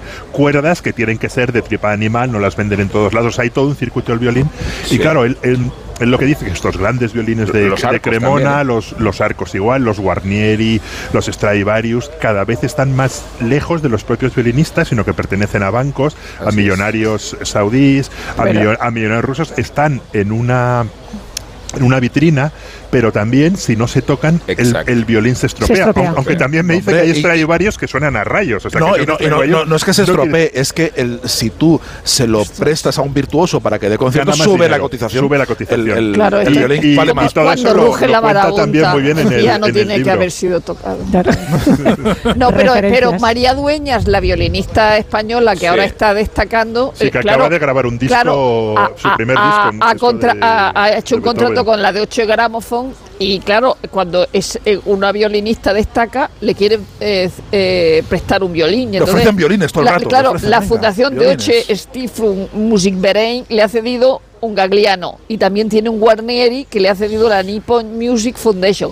Pero, por ejemplo, Anne-Sophie Mutter tiene dos Stradivarius de su propiedad. se le puede pagar. Es, otro de su propiedad, uno de 1703 y otro de 1710. A mí en la, parte de la construcción, eh, ella pasa también por una lutería de ahora y ve a los muchachos, a los aprendices de luthier, que parece como un oficio en decadencia y sin embargo eh, lo cuenta con, digamos, con, pormenorizado cuál es cada uno de los pasos y cuenta cómo se empeñan en reproducir esa épicos, o sea, esa, esa, esa, ese encanto y esa, y esa sonoridad de, de, los violines de Cremona originales que se iban río abajo, como decía antes Willy, con los troncos, que era peligrosísimo, porque cuando los mandaban monte abajo se llevaban a gente por delante los, los troncos de arce. Pedro tiene una novela preciosa. Sí, Río Abajo. Río Abajo, una novela preciosa son los que transportaban los, los troncos y recuerdo bien por el Tajo, la leí sí. Y una de las cosas que, que tratan, que tratan de hacer es mojar la madera para reproducir el tiempo que se quedaba la madera eh, en, pues eso, en remojo hasta que eh, para, ver si eso contribuye de alguna manera a la sonoridad del, del violín. Aparte de, la, de lo digamos de lo preciso de la construcción de, de los instrumentos, en el, en el, relato que ella hace de, de los diferentes eh, personajes que aparecen, a mí me, han, me ha encantado la, el retrato que hace de los marchantes también, que es divertidísimo. Sí. Y de los falsificadores. Y de los falsificadores. Sí. Pero la, los dos personajes que ella destacan, que son un tío que se llama, no sé cómo serán italiano, esto me, me ayudará eh, Rubén. El que tiene la casa en Hampstead, Que se llama como Cosío, pero es Cosío, no como el Cosío nuestro, es con Z, Cosío, supongo que será. Y otro que se llama Luigi Tarisio. Uno es un millonario, un, o sea, un, aristócrata, un tío de muchísima pasta, que, en vez, que si fuera de hoy le, habría dado por los coches de alta gama. Y eh, entonces le dio por los violines y le dio por, en la decadencia de Cremona, estaba obsesionado con, lo, con los violines de Cremona y le dio por eh, empezar a acumular eh, todos los los eh, los los Guadagnini, los, los, los, los violines antiguos de toda la gente, de, digamos, de, que, que se iban descartando, los empieza a, a apilar y se hace una colección y sobre todo se hace un catálogo muy muy específico de cada una de las particularidades. Y otro señor que es el tal Luigi Tarisio, eh, que es posterior, pero que es completamente analfabeto, que esto es, es, buenísimo, es un carpintero itinerante que va de pueblo en pueblo y va dándole tongo, le da, le da dando eh, cambiazo a la gente que va a arreglar los muebles, se mete en la, en la, casa de la gente, dice, yo le arreglo esta mesa, les dejan ver los trasteros, ve que tienen instrumentos por ahí, dice, este violín que tiene usted aquí se lo arreglo yo, se da cuenta de que son violines nuevos, se los quedaba él y les daba el cambiazo por todo, no se lo he podido arreglar, pero aquí le ofrezco otro que, que suena muy bien y se iba llevando de todos los sitios donde iba los violines buenos que la gente tenía abandonados y que no estaba tocando. Y se hace una colección de violines y ese tío se convierte en un marchante, es el primero que internacionaliza la, el, el, comercio con Francia, que se va a, a Europa a vender, a, a, vender piezas. Me encanta el mundo de, los, de, de la lutería de, de Cremona y claro, Cremona ahora por lo visto yo no he estado. De Cremona, Dan una gana, ¿Tú has estado Rubén, en parte, no? Claro que está en Cremona. ¿Cómo y, y, y no, es como Toledo con las espadas. O sea, yo, te van yo, vendiendo yo, violines yo, por todas yo, yo partes. en Google Maps a, a, mirar la Hay catedral es 170 talleres. Hay un Stradivarius, eh, quiero decir, el, el récord son 16 millones de sí. dólares, lo cual eleva incluso el precio de la tizona. Ya no, digo o sea, no puede ser, o sea, pero, no, pero, te llevas un te, te, llevas un violín recuerdo de Cremona que ponga, ¿no? Ricordo. Bueno, hay, hay violines de chocolate, hay violines de chocolate que me Sí, claro, a, mí, a mí eso me, me, me, me, ha dado muchas ganas porque además lo que me sorprendió es que el, el la, la, industria de los violines llegó a casi perderse. Eh, en, sí. eh, con el tiempo entró bueno. en decadencia, llegó a casi perderse y me gusta mucho cómo cuenta cómo se eh, cómo el violín empieza a difundirse eh, cuando decide la familia Amati, que es la primera familia que empieza antes de los Stradivari. Esos son los que se hizo el tal cosío, los que sí, acumuló sí, sí. todos con los, los, los, los, primeros que empiezan a hacer eh, lo, el violín moderno, el violín clásico, tal, tal, tal y como lo entendemos, y eh, cuando empiezan a tener taller y discípulos, porque hasta entonces quedaba, era un negocio muy familiar y muy secreto y muy restringido, porque evidentemente los barnices, la procedencia de la madera, la, to, todo, todos los elementos, la técnica, claro. todo era secreto que pasaba de padres a hijos y no salía de la casa. Y hubo uno de, uno de los luthieres, eh, eh, creo que el nieto, eh, que decidió abrir, que decía, bueno, si, si, esto no lo abrimos, este negocio se nos muere, porque si solo depende de padres e hijos, entonces hizo un taller, empezó a ver discípulos y empezó a ver violines con la etiqueta de alumnos, alumnos amati, amati. ¿no? de que, que tenían el prestigio de alguien que había aprendido el oficio en el taller de los amati y que se distribuían por toda Europa. Iba gente de toda Europa, pues como los que yeah. van a, a, las universidades, ¿no? A aprender el oficio y empieza a inundarse Europa de sí, violines ese. Eso es lo que le he hecho yo a, eh, en falta al, al, libro de Lenadle, que es que se quede en Europa, ¿no? Mm. Eh, hablando del de, de, de Se le acabó el presupuesto. No, ya, ya, o, no, ya. o, no, le gustaba el, el violinista tanto el como para irse fuera de Europa. El renacimiento de la lutería tuvo mucho que ver con el fascismo porque el fascismo aprovechó el bicentenario Stradivario en 1937 para glorificar el pasado el pasado italiano. Luego tiene mucha gracia que el, eh, bueno Stradivario y Guarneri son los más conocidos, pero hay uno que se llama Carlo Bergonzi, como el tenor. y, Carlo, y Carlo Bergonzi, el, el, el, el, luthier, fue a la casa Stradivari una vez que se muere Stradivari. Y evidentemente eh, eh, el Carlo Bergonzi tenor, su padre hacía queso, pero me hace gracia esta coincidencia. Y digo lo de que no ha salido de Europa porque no habla de Bolivia.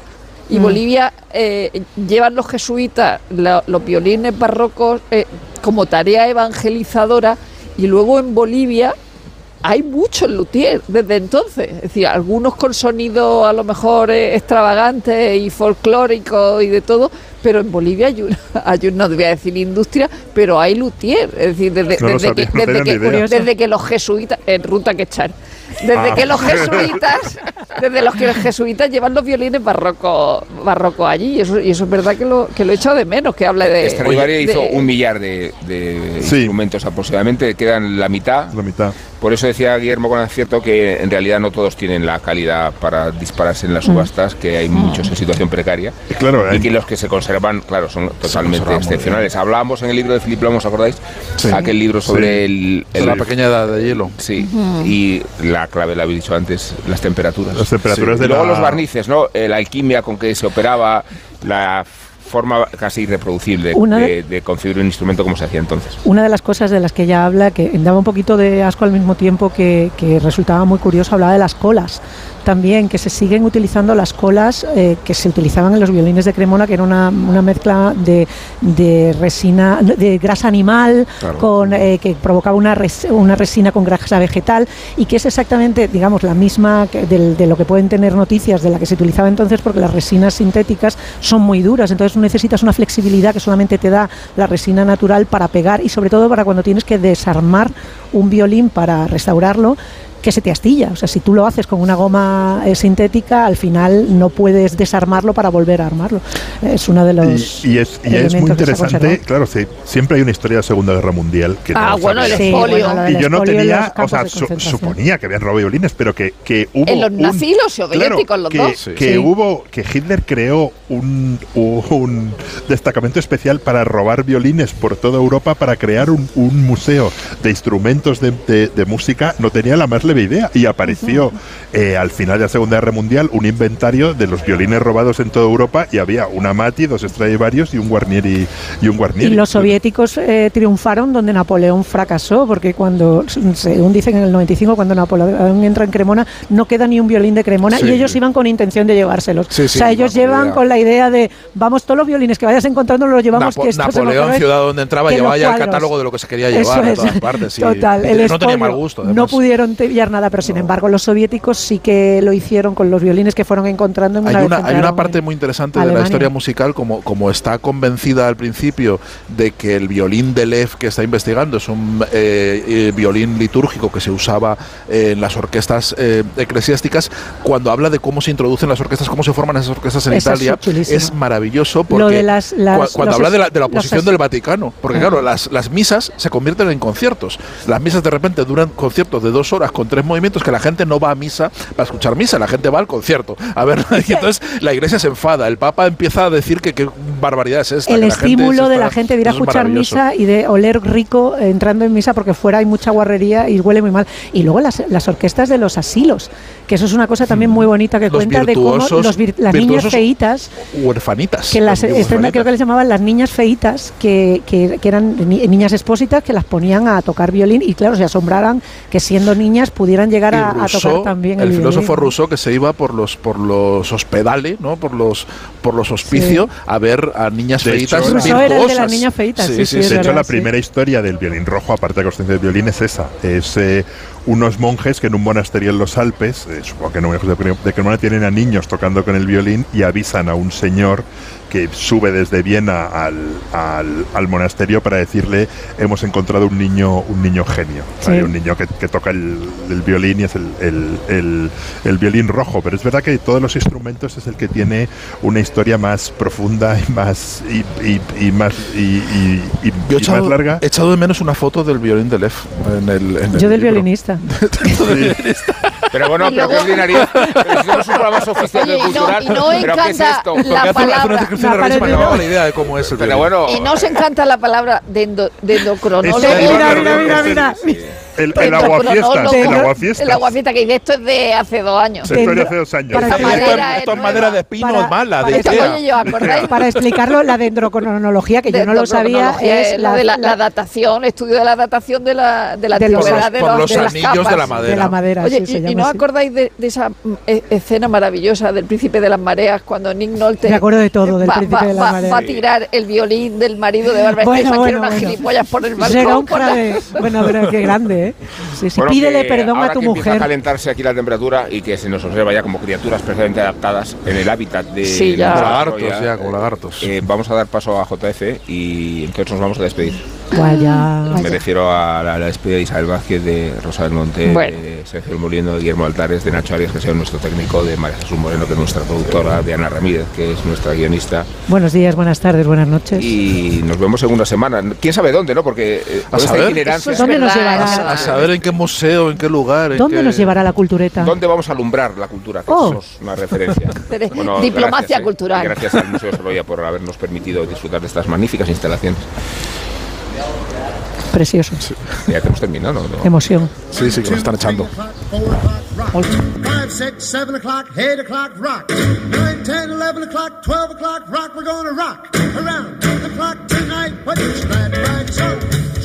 Ayer fue el Día Internacional de los Museos y me gustaría hablaros de mi favorito dentro de mi negociado, el Rock and Roll Hall of Fame en Cleveland. A priori puede parecer una elección facilona, demasiado obvia, pero si solo puedes ver un museo musical, que sea ese. Y si alguien se pregunta el porqué de su ubicación, la respuesta es bien sencilla y tiene un nombre y apellido, Alan Freed, el DJ que primero dio nombre a ese ritmo nuevo en una emisora importante.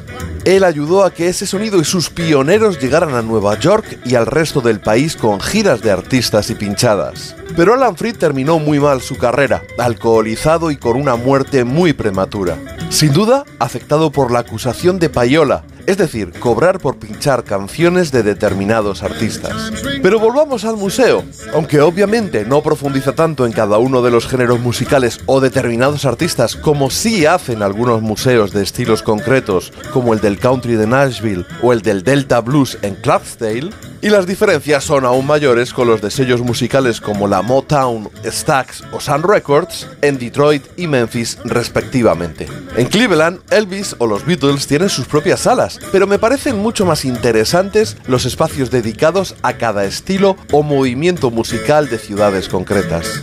Son vitrinas repletas de reliquias y maravillosa memorabilia que conforma un completo repaso a la historia del rock. Pero también hay rincones verdaderamente especiales dedicados a personajes imprescindibles pero no tan conocidos, como la habitación del Les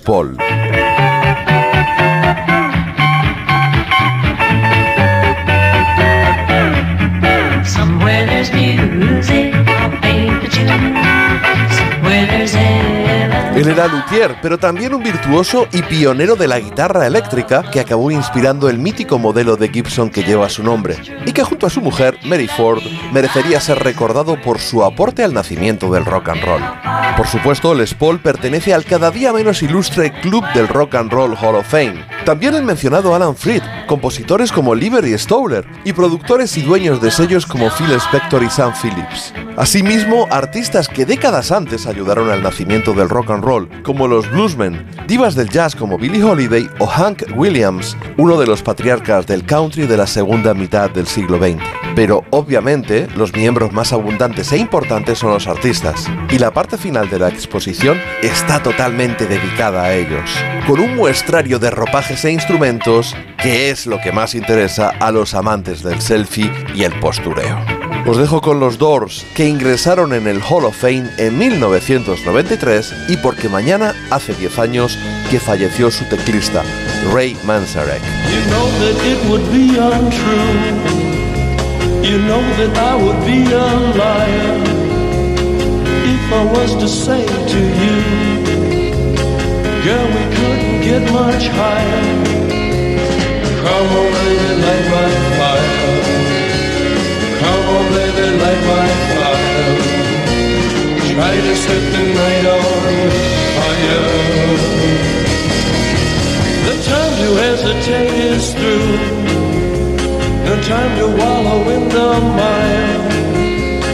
Try now, we can only lose. And our love become a funeral pyre. Come on, baby, light my fire. Come on, baby, light